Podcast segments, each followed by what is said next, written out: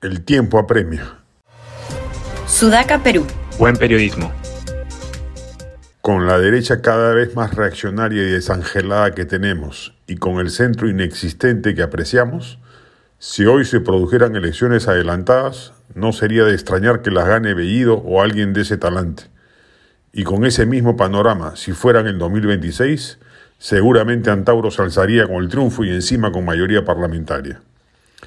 En la derecha solo se aprecia cierta idoneidad en las filas parlamentarias de Avanza País, pero es un colectivo sin cabeza. Hernando Soto renunció apenas acabó la campaña y no tiene entre sus filas a alguien con proyección presidencial.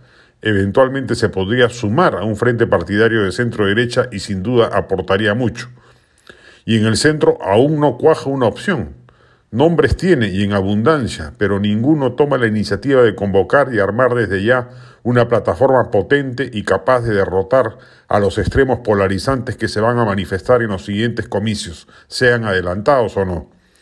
Francisco Sagasti, Salvador Solar, Carlos Anderson, Roberto Chiara, Fernando Silloni, Pedro Catedriano, Flor Pablo, Jaime Saavedra, por citar solo algunos nombres, bien podrían trazar una agenda política común que luego desemboque en una alternativa electoral capaz de construir una opción que a la vez sea promercado, imprescindible, y reformista institucional, reforma política, de la descentralización fallida que tenemos y potenciamiento de una salud y educación pública dignas, deberían ser parte del paquete programático mínimo de una opción de este perfil.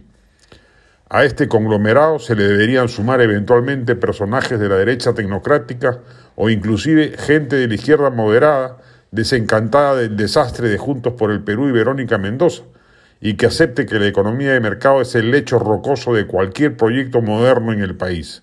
La sensatez política y económica debe ser el norte que el país elija en los próximos comicios, o si no, marchamos a pie firme al despeñadero social.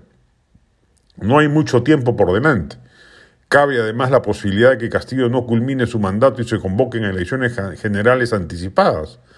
Se le va a regalar el triunfo en los próximos comicios a un disruptivo, con el riesgo de que esta vez sí tenga mayoría congresal y además sea competente en el cumplimiento de sus promesas radicales. Hay que apresurarse en formar la opción auténticamente liberal que el país necesita en las actuales circunstancias.